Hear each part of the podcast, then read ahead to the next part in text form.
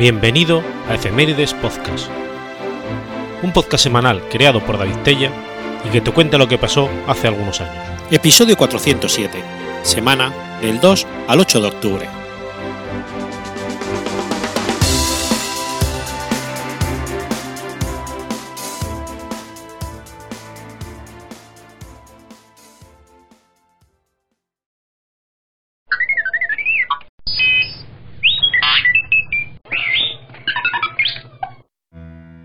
2 de octubre de 1835. Ocurre la Batalla de González. La Batalla de González fue una escaramuza que tuvo lugar el 2 de octubre de 1835 en la ciudad mexicana de González, entre fuerzas tejanas y un destacamento del ejército mexicano. Aunque este hecho de armas es solo un enfrentamiento militar menor, marcó una clara ruptura entre los colonos estadounidenses que en las últimas dos décadas habían entrado en Texas y el gobierno mexicano. Es considerado en la historia de Estados Unidos como el inicio de la independencia de Texas.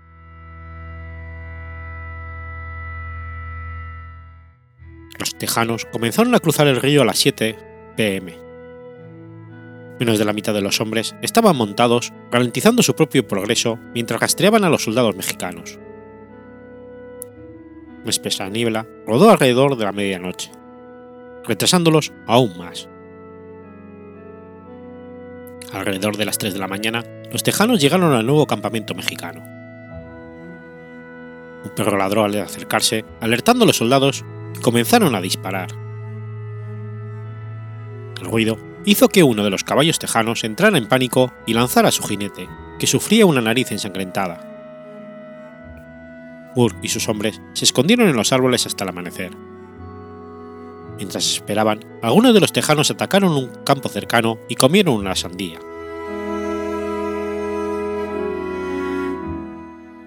Con la oscuridad y la niebla, los soldados mexicanos no podían calcular cuántos hombres los habían rodeado. Se retiraron 300 metros a un farol cercano. A eso de las 6 de la mañana, los tejanos salieron de los árboles y empezaron a disparar contra los soldados mexicanos el teniente Gregorio Pérez contraatacó con 40 soldados montados. Los tejanos cayeron de nuevo a los árboles y dispararon una volea. Hirieron a un mexicano privado. Según algunos relatos, el cañón cayó del carro al disparar. Incapaces de maniobrar con seguridad entre los árboles, los jinetes mexicanos regresaron al farol.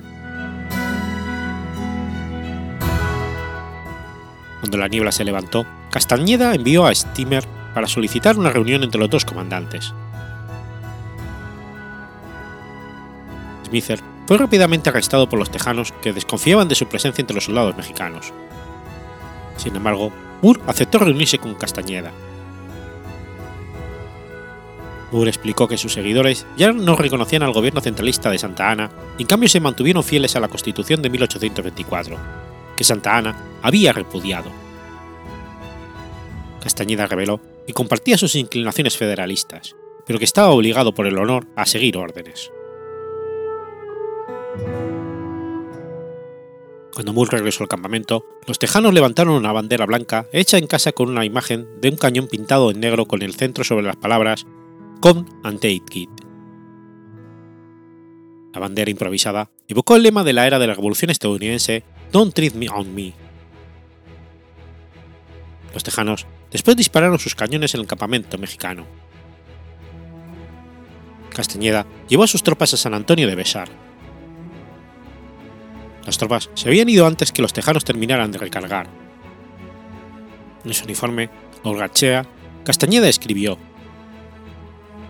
Ya que las órdenes de vuestra señoría eran para mí retirarme sin comprometer el honor de las armas mexicanas, lo hice.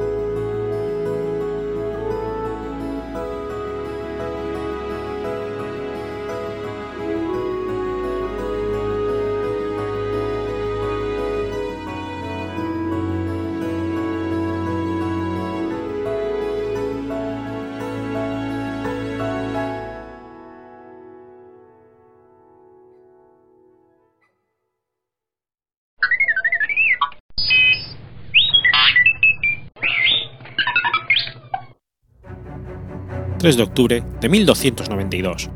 Nace Leonor de Clark. Leonor de Clark fue la esposa del poderoso Hugo de Spencer el Joven.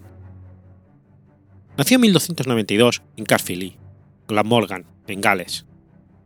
Era la hija mayor de Gilbert de Clark, sexto conde de Hereford y séptimo conde de Gloucester, y Juana de Acre, hija de Eduardo I y Leonor de Castilla.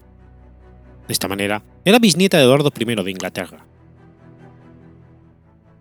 Con sus hermanas Isabel de Clark y Margarita de Clark, heredó el patrimonio de su padre después de la muerte de su hermano Gilbert de Clark, conde de Gloucester y Hereford en Bucknell en 1314.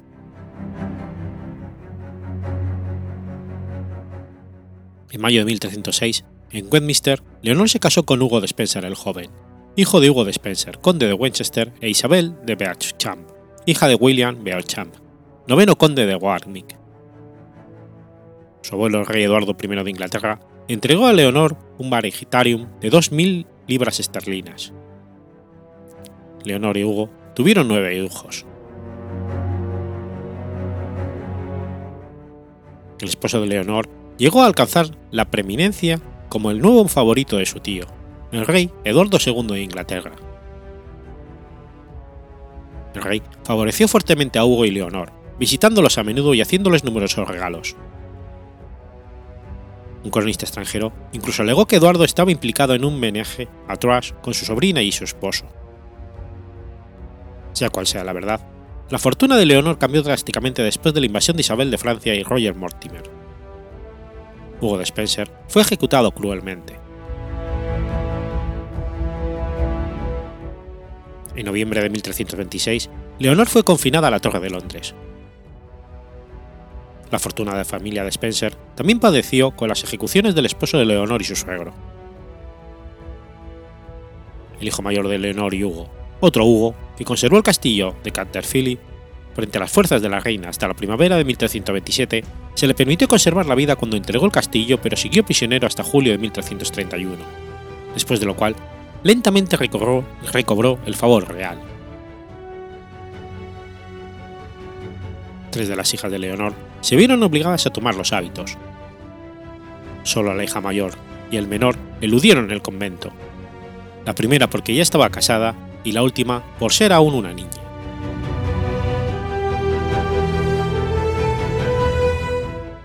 En febrero de 1328, Leonor quedó libre de su prisión y en abril le permitieron la posesión de sus propias tierras por las que ella rindió homenaje. Leonor fue raptada en el castillo de Hanley en enero de 1329 por Guillermo de Zouch, primer barón de Zouch de Mortimer, que había sido uno de los captores de su esposo y que dirigió el sitio del castillo de Canterville. El secuestro puede haber sido en realidad una fuga. En cualquier caso, las tierras de Leonor fueron tomadas por el rey, Eduardo III, y se ordenó el arresto de la pareja. En la misma época, se acusó a Leonor de robar joyas de la torre.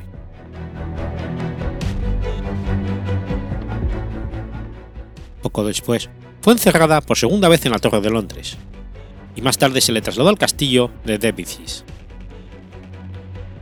En enero de 1330, es liberada y perdonada después de mostrarse conforme con entregar la parte más valiosa de su participación en la lucrativa herencia Clark a la corona recobraría sus tierras y pagaba la enorme cifra de 50.000 libras en un solo día.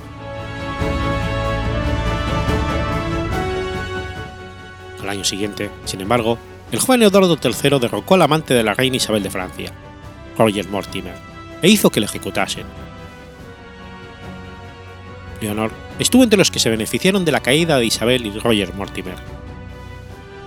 Ella le pidió a Eduardo III que le devolviera las tierras, pretendiendo que los había entregado después de ser amenazado por Roger Mortimer, que no quedaría libre jamás a menos que las entregara. En 1331, el rey Eduardo III le concedió su petición para aliviar la conciencia del rey, y le permitió recuperar las tierras a condición de que pagase una multa de 10.000 libras, más tarde reducido a 5.000 a plazos. Leonor hizo pagos a cuenta de la multa, pero el grueso de ella era aún enorme en el momento de su muerte. Los problemas de Leonor no habían terminado, sin embargo. Después del matrimonio de Leonor con Zouch, Sir Juan de Grey, primer barón de Grey Rotherfield, pretendió haberse casado con ella primero. Grey aún intentaba reclamar a Leonor en 1333. El caso fue apelado ante el Papa varias veces. Al final, Zut ganó la disputa. Leonor siguió casada con él hasta que él murió en febrero de 1337, solo unos meses antes de la propia muerte de Leonor.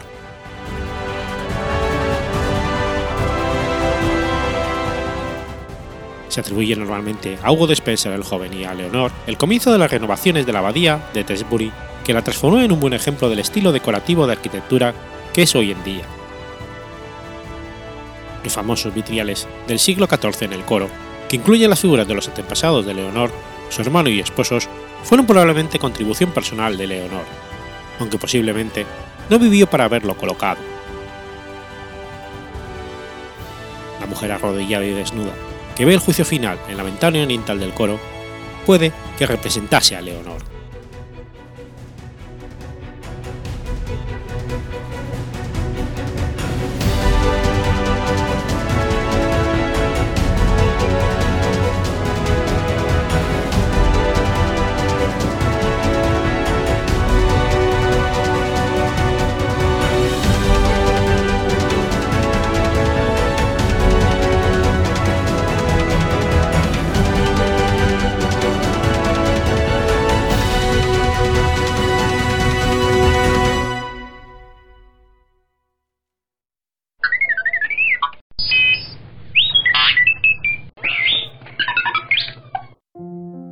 4 de octubre de 1669.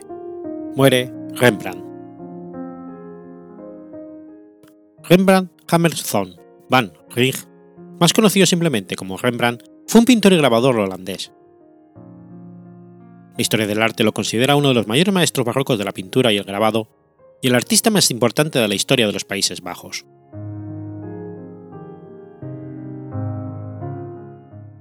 Rembrandt nació el 15 de julio de 1606 en Leiden, Países Bajos. Fue el noveno hijo del matrimonio formado por Harmen Gretson van Jim y Cornelia Willem-Drother van Zuidbroek. De familia acomodada, su padre era molinero y su madre la hija de un panadero, profesiones entonces muy lucrativas, Rembrandt recibió su educación básica en latín y asistió a la Universidad de Leiden. Según sus coetáneos, el joven ya manifestaba una marcada afición a la pintura que le llevó a convertirse en aprendiz de un pintor de historia de Leiden llamado Jacob Isand. Tras un breve pero intenso aprendizaje de seis meses con el célebre Peter Lassmann en Ámsterdam, Rembrandt inauguró su propio estudio en Leiden en 1624, que compartiría con su amigo y colega Jan Lievens. En 1627 empezó a impartir clases de pintura y entre sus numerosos alumnos destacó Henri Dou. 1629, fue descubierto por el estadista Constantin Huygens, padre del célebre matemático y físico Christian Huygens, que le facilitaría importantes encargos en la corte de La Haya. A finales de 1631, Rembrandt se muda a Ámsterdam, la capital económica del país, que crecía vertiginosamente gracias al comercio. Empezó a trabajar como retratista profesional de creciente éxito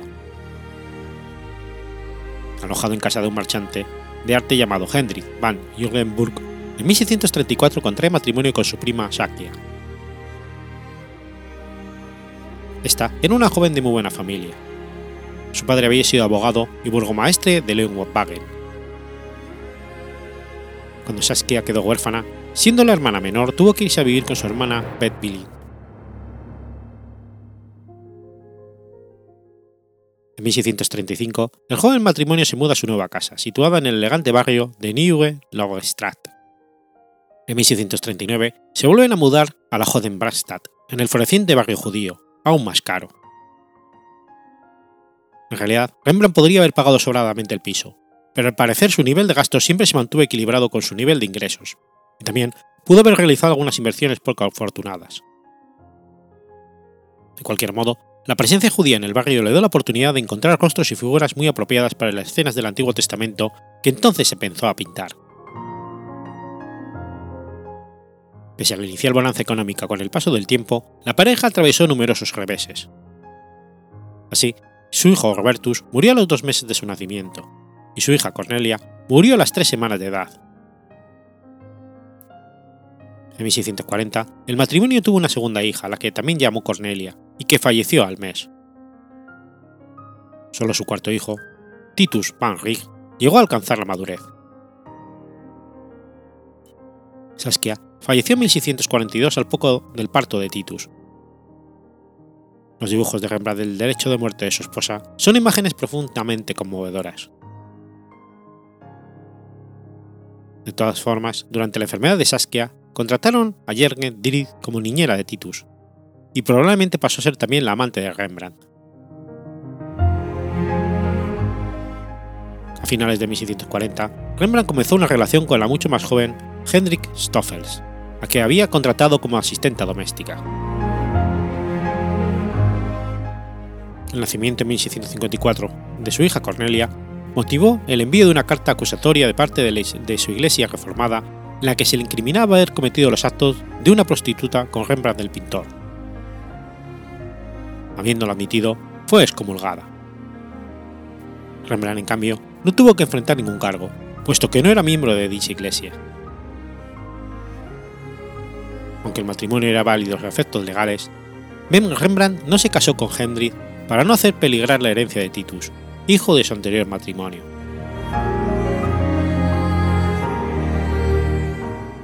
Rembrandt siempre vivió por encima de sus posibilidades, invirtiendo en arte, a veces pujando por sus propias pinturas, grabados y todo tipo de curiosidades. En 1656 ya se tomaron ciertas medidas en los juzgados para impedir su declaración de bancarrota y el artista tuvo que vender la mayoría de sus pinturas y buena parte de su colección de antigüedades. la lista de objetos subastados se ha conservado y da una idea de las posesiones materiales del pintor. Rembrandt aún gozaba, de cierto prestigio y tanto las autoridades como sus acreedores solían mostrarse bastante tolerantes. La paradoja es que la Sociedad de Pintores de Ámsterdam lo consideró un escándalo y adaptó sus reglamentos para que nadie que estuviese en una situación económica como la de Rembrandt pudiese comerciar como pintor.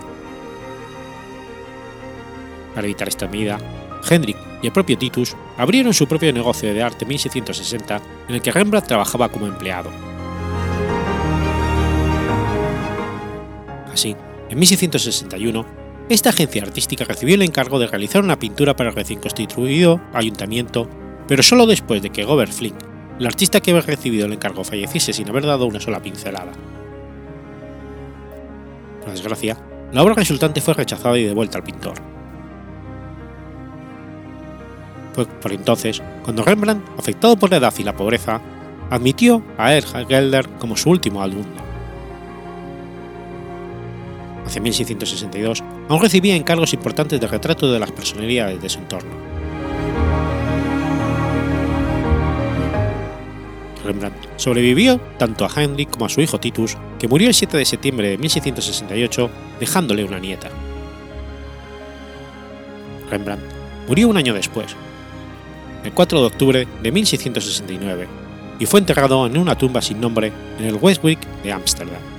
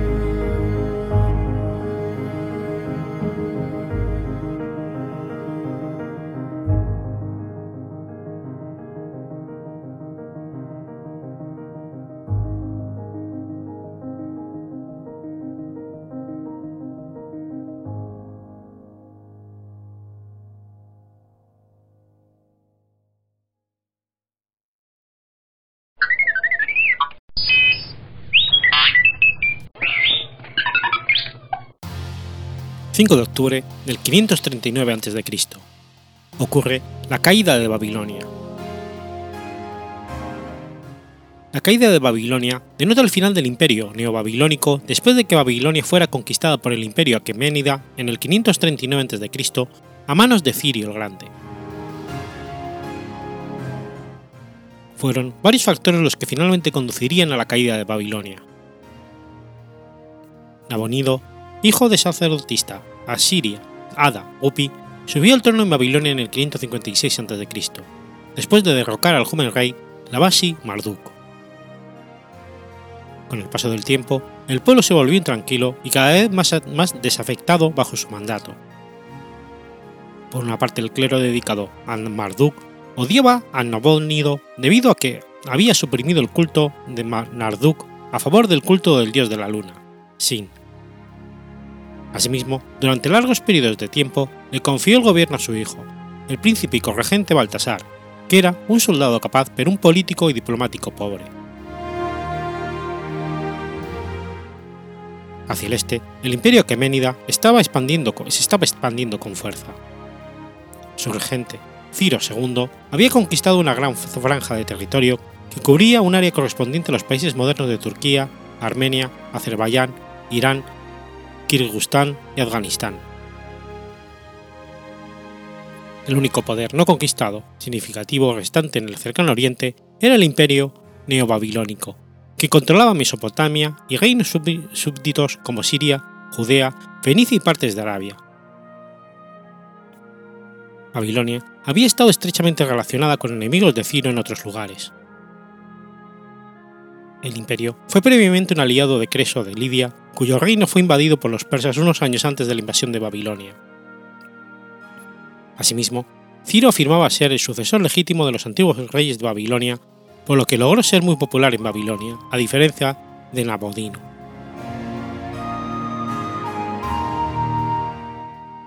En el año 539 a.C., Cirio invadió Babilonia. La reconstrucción histórica de la caída de Babilonia a manos de la Persia aqueménida ha sido problemática, debido a las inconsistencias entre los diversos documentos que sirven de fuente documental tanto las crónicas mesopotámicas como el cilindro de Ciro describen que Babilonia fue tomada sin haberse librado batalla alguna, mientras que los historiadores griegos Heródoto y Genofonte aportan que la ciudad fue sitiada por las fuerzas de Ciro. La crónica de Nabonido declara que, éste envió a su hijo Baltasar para evitar el, avance del ejército persa, pero sin embargo, ya superado el número fue traicionado por Gobrias, gobernador de Gutium, que cambió sus fuerzas hacia el lado enemigo. Las fuerzas de Babilonia fueron abrumadas por la batalla de Opis. La redacción de la crónica implica que Nabonido había estado presente en Sipar cuando llegaron los persas. Ciro permaneció en Sipar y el decimosexto día del gobernador Gubaru, gobernador de Gutium, y el ejército de Ciro, sin batalla, entraron en Babilonia. El mismo Nabonido fue capturado poco después cuando regresó a Babilonia. Nabonidino fue salvado y se exilió en Carmania, donde murió años más tarde. Las tropas persas tomaron el control de la ciudad, aunque la crónica de Nabonido proporciona pocos detalles de cómo se hizo esto. La crónica hace notar que el ejército conquistador protegió los templos más importantes de la ciudad. 17 días más tarde, Ciro entró en Babilonia, donde fue proclamado como rey y emitió proclamas reales y nombró gobernadores de su reino recién conquistado. Textos uniformes como la Crónica de Nabonido, el Cilindro de Ciro y la llamada Cuenta en verso de Nabonido fueron escritos después de la victoria persa. Representan negativamente al rey de Babilonia y presentan a Ciro como el libertador de esta, defensor de los dioses babilónicos y consecuentemente como el sucesor legítimo del trono de Babilonia. Un aspecto a considerar es el momento en que ocurrió el ataque, que puede haber contribuido al éxito de la estrategia de Gobrias. Herodoto, Genofonte y la tradición religiosa hebrea, tardía en el libro de Daniel, registran que Babilonia estaba celebrando un festival la noche en que fue tomada. La crónica de Babilonia registra que Babilonia fue capturada el 16 Tasritu, que fue la noche antes del festival Akitu en honor a Sin, dios de la luna. La Ciropedia romance que puede contener un núcleo histórico, expone lo escrito por Genofonte, que escribió mucho después cuando estuvo en Persia como uno de los 10.000 soldados griegos que lucharon en el bando perdedor de una guerra civil persa, eventos que él contó en su, en su análisis.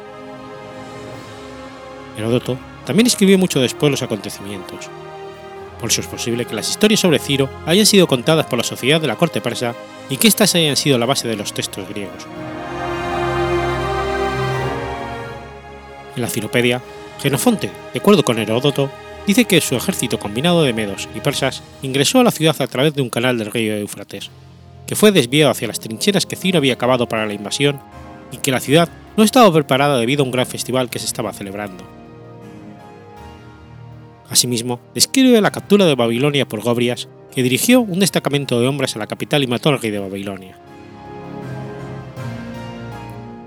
En el 7525, Gobrias comenta: Esta noche, toda la ciudad se entrega a la juerga. Aquellos que se opusieron a las fuerzas bajo las órdenes de Gobrias fueron derribados, incluidos los que estaban fuera de la sala de banquetes. La captura de la ciudad y el asesinato del rey se describe en la Ciropedia de la siguiente manera.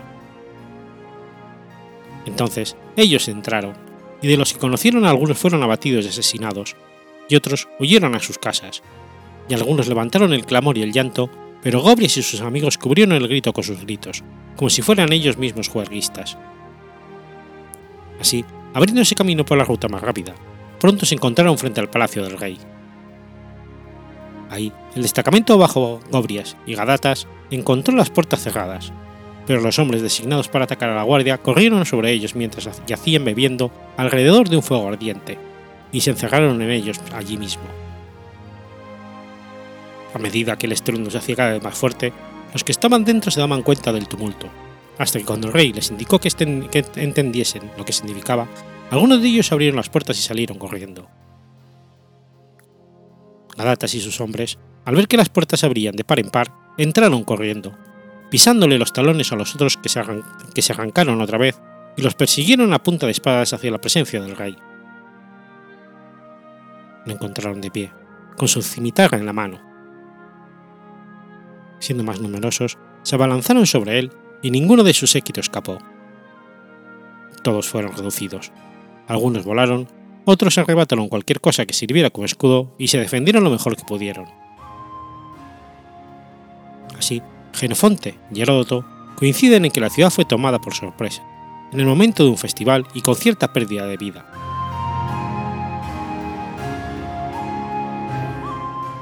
Tras su caída, Babilonia se encontró bajo dominio extranjero por primera vez. Se estableció un nuevo sistema de gobierno y se desarrolló un Estado multinacional persa. Este sistema de gobierno llegó a su apogeo después de la conquista de Egipto por Cambises II durante el reinado de Darío I, y después recibió su fundamento ideológico en las inscripciones de los reyes persas. Por otra parte, la invasión de Babilonia por Ciro fue facilitada por la existencia de un grupo de la población descontento con la administración del Estado, así como por la presencia de exiliados extranjeros como los judíos que habían sido instalados en el medio del país uno de los primeros actos de Ciro, en consecuencia, fue permitir que estos exiliados volvieran a sus hogares, llevando consigo las imágenes de sus dioses y sus vasijas sagradas. El permiso para hacerlo estaba incorporado en una proclama real, por la cual el conquistador se esforzaba por justificar su reclamo al trono de Babilonia. Se dice que los judíos inicialmente asumieron a los persas como libertadores. Ciro envió a los exiliados judíos de vuelta a Israel desde el cautiverio de Babilonia. Aunque los judíos nunca se rebelaron contra la ocupación persa, se mantuvieron, activos bajo el periodo de Darío I, consolidando su poder, y bajo Artajerjes I, sin tomar las armas ni tomar represalias contra el gobierno. Entre los, entre los babilonios, los sentimientos de que nadie tenía derecho a gobernar sobre Asia Occidental siguieron siendo fuertes, hasta que Bel y sus sacerdotes consagraron en el cargo a Ciro y en consecuencia asumió el título imperial de rey de Babilonia. Ciro afirmó ser el sucesor legítimo de los antiguos reyes de Babilonia y el vengador de Bel Marduk, y se describió a sí mismo como el salvador elegido por Marduk para restaurar el orden y la justicia.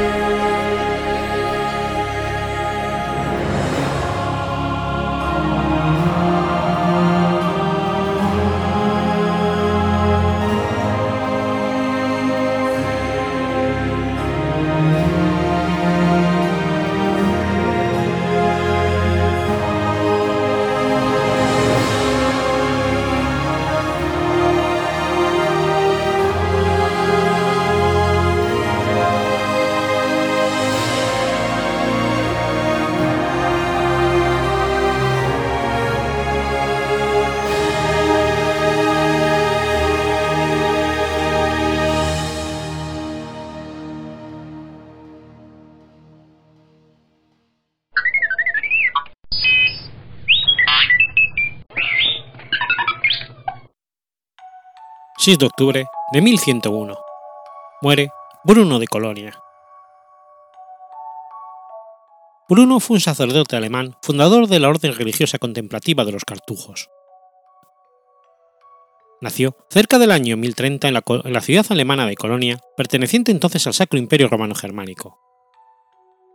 Muy joven, dejó su ciudad natal para dirigirse a la ciudad francesa de Reims. Allí hizo estudios de trivium, quadrivium y teología, destacándose como un excelente alumno. Se destacó especialmente en los estudios sobre la Sagrada Escritura. Con cerca de 26 años, pasó a ser el director de la Escuela de la Catedral de Reims, entonces la más prestigiosa de toda Francia.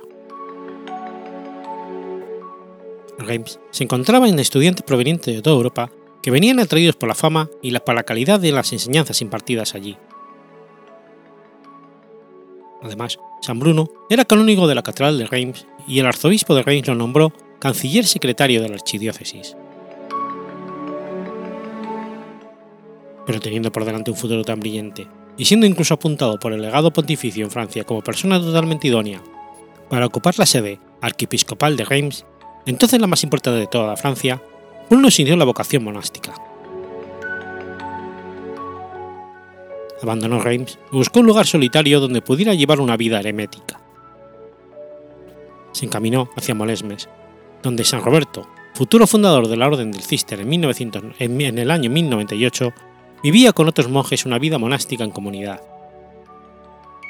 Pero San Bruno, que se sentía fuertemente atraído a una vida radicalmente solitaria, una vida eremética, se decide abandonar este primer intento de llevar una vida monástica y optó por dirigirse más hacia el sur, hacia Grenoble, en el Delfinado, junto a los Alpes, porque se sentía atraído por la fama de santidad del obispo Hugo. San Hugo de Grenoble, a que los cartujos consideraban como cofundador de su orden, recibe paternalmente a San Bruno y a sus seis compañeros, que serán los primeros siete monjes cartujos, simbolizados en el escudo de la orden por siete estrellas. Los escucha y los conduce a un lugar extremadamente solitario en su diócesis, las montañas de Chartreuse.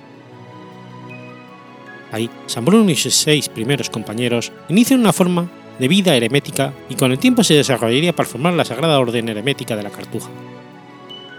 El nombre de la Cartuja deriva del nombre del lugar. La entrada de San Bruno en el desierto de Chartreuse se da en torno a la solemnidad de San Juan Bautista en 1084. San Bruno tiene entonces cerca de 53 años. En ese lugar, San Bruno irá creando progresivamente un modo muy particular de vivir la vida monástica, que compagina una gran parte de vida eremética con una vivienda, una vivencia en comunidad. Los cartujos se establecen como una familia monástica, como una comunión de solitarios para Dios. Cada monje vive solo en su celda, de donde sale solo para las largas vigilias nocturnas, las vísperas y algunos días para la celebración de la Santa Misa por la mañana. La Santa Misa y estas horas principales del oficio divino se celebran en la pequeña iglesia conventual de piedra, mientras las celdas, de madera, se disponen unas cerca de otras y unidas entre sí y con los espacios comunes al modo de un pequeño claustro, que protegía a los, monjes, a monjes de las frecuentes nieves y les permitía acudir a las reuniones conventuales. Cada celda, como aún sucede hoy día en las cartujas del mundo, poseían una pequeña estufa de leña que permitía a los cartujos defenderse de los riesgos del frío, tan intenso en aquellos parajes. En el 1090, después de su vida solitaria en Chartreuse, su antiguo alumno en Reims, el Papa Urbano II, lo llama a Roma para que le ayude a la persecución de la reforma gregoriana fuertemente impulsado por varios papas anteriores, especialmente por su sucesor, Gregorio VII, de quien la reforma toma el nombre. Por obediencia al Papa, Bruno deja la cartuja para dirigirse a Roma. Sin embargo, San Bruno no termina por adaptarse del ambiente curial y consigue que el Papa Urbano II confirme la existencia en él de una llamada divina, una vocación a la vida monástica contemplativa vivida en total soledad. Así, al año de llegar a Roma, en 1091, Urbano II concede a San Bruno poder retirarse de nuevo para vivir una vida totalmente hermética. Sin embargo, el Papa le pide que no se aparte de Italia. De este modo, en vez de volver a la Cartuja, San Bruno se retira a la región de Calabria donde funda un segundo eremitorio, Santa María de la Torre. Antes, San Bruno había rehusado aceptar el arzobispado de Reggio Calabria, en Italia, que el mismo sumo pontífice le ofrecía. Finalmente, San Bruno recupera su amada soledad. Allí vive durante sus diez últimos años de vida en la tierra hasta su muerte el domingo 6 de octubre de 1001.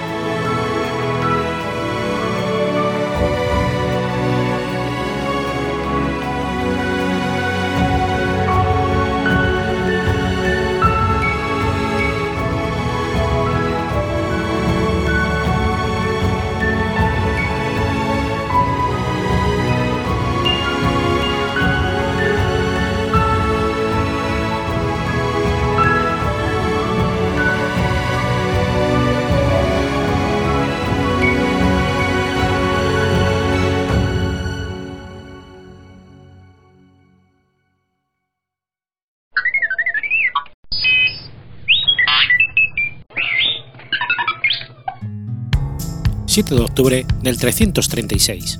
Muere Marcos de Ostia. Marcos, de nombre secular Marcos de Ostia, fue consagrado como Papa número 34 el 18 de enero del 336 y murió el 7 de octubre de ese mismo año. La fecha de su nacimiento es desconocida.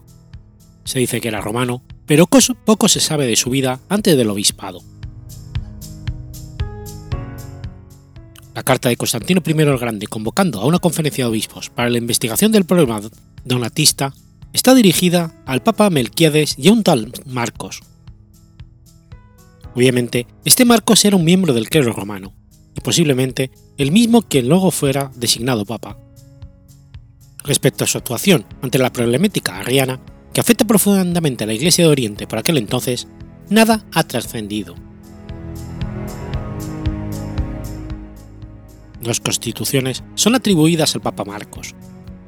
Según la primera, Marcos invistió bajo palio al obispo de Ostia y le autorizó para hacer lo mismo con el obispo de Roma.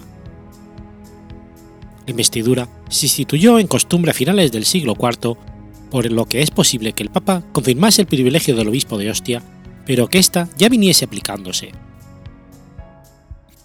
En cuanto a la concesión del palio, la historia no puede ser establecida por fuentes del siglo IV, puesto que los monumentos más antiguos que muestran esta divisa pertenecen a los siglos V y VI, y la más antigua mención escrita de un papa que concede el palio data del siglo VI. En el Liber Pontificalis aparece sobre Marcos, et constitutum de omnini ecclesia ordinavit, aunque no sabemos a qué constitución se refiere. A este papa se le atribuye la construcción de dos basílicas.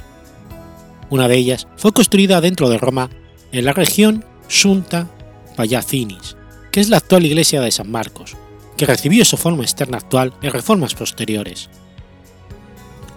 Se la menciona en el siglo V como una iglesia de título romana, así que su fundación puede atribuirse a Marcos sin dificultad.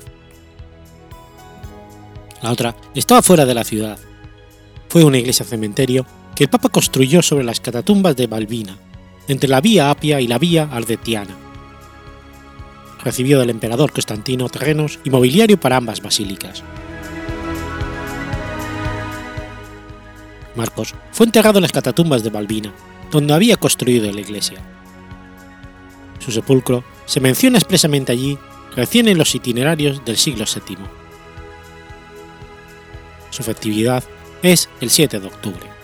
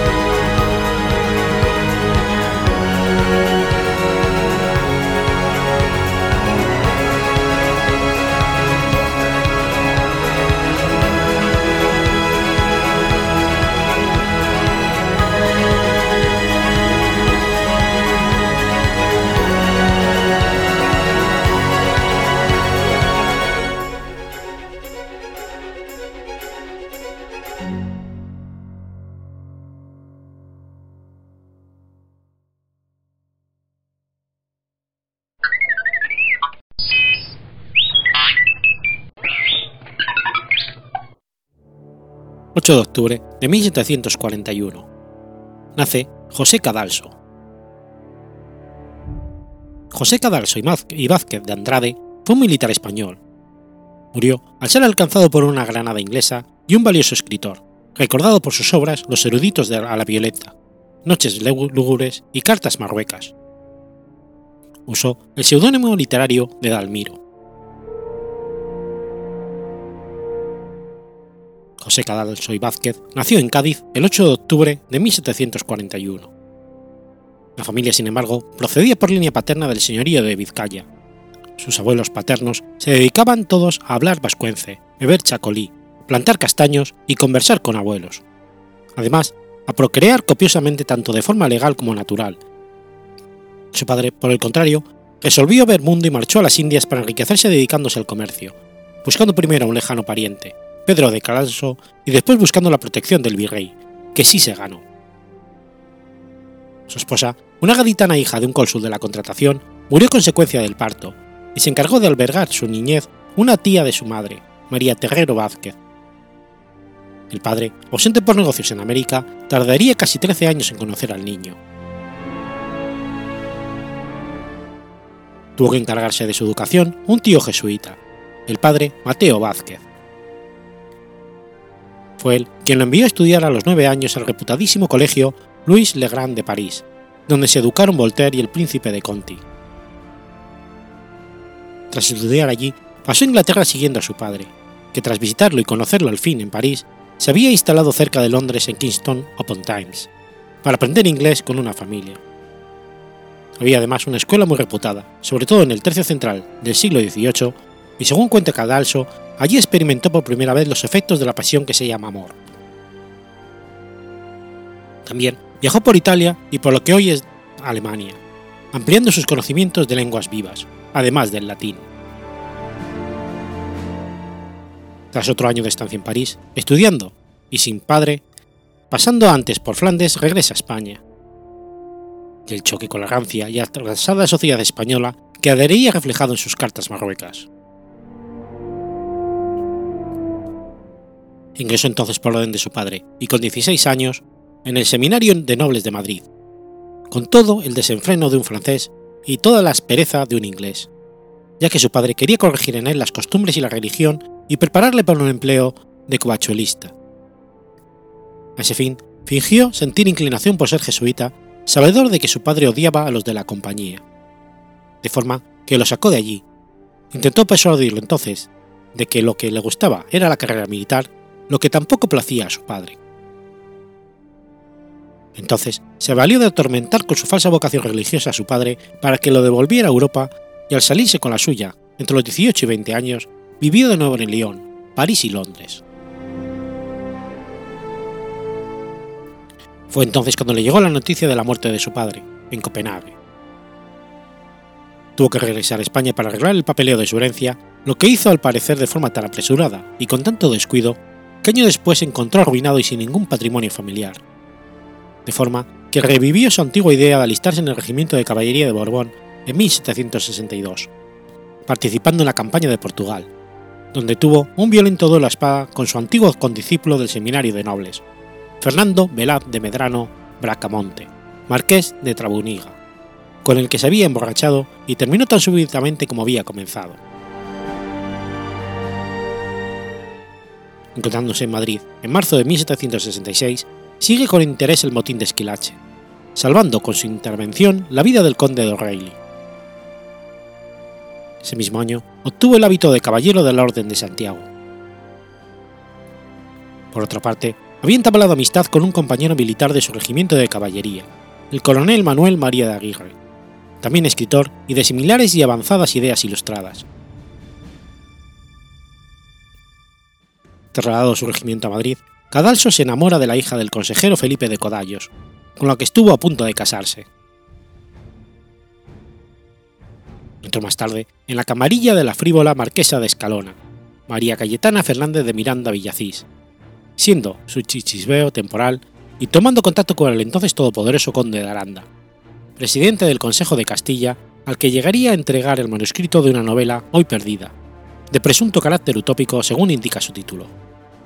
observaciones de un oficial holandés en el recién descubierto reino de Felitza.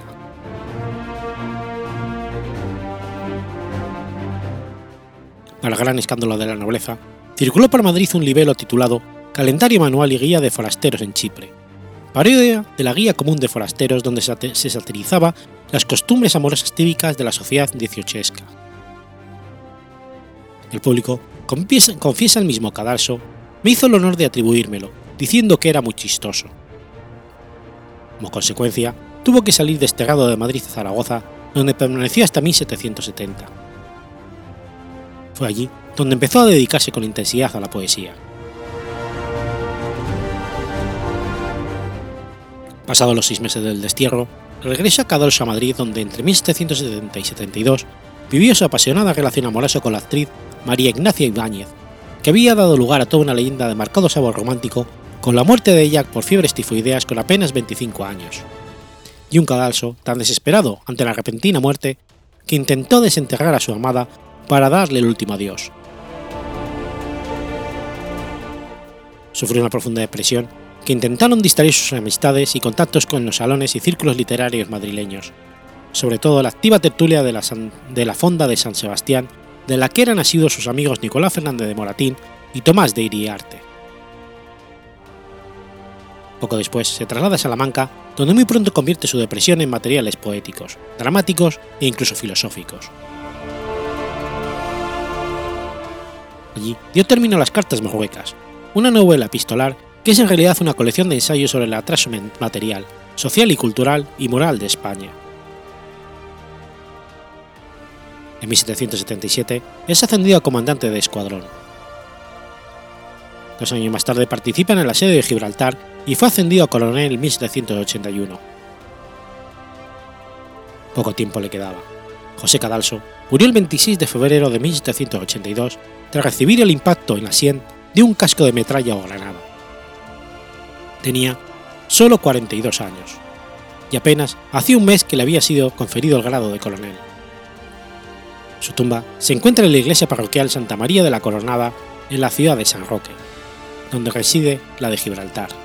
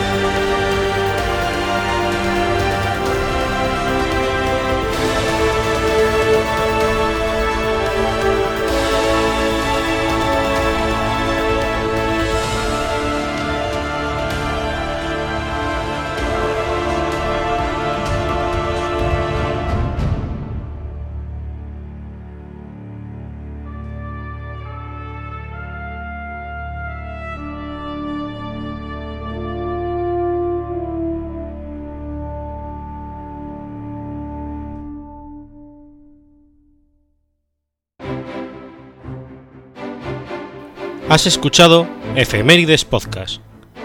Si quieres ponerte en contacto conmigo, puedes hacerlo por Twitter a la cuenta arroba efemeridespod o mi cuenta personal, arroba telladavid, o por correo electrónico a la dirección efemeridespod.gmail.com. También puedes visitar la página web efemeridespodcast.es. Y recuerda que puedes suscribirte por iTunes y por iBox, y tienes un episodio nuevo cada lunes.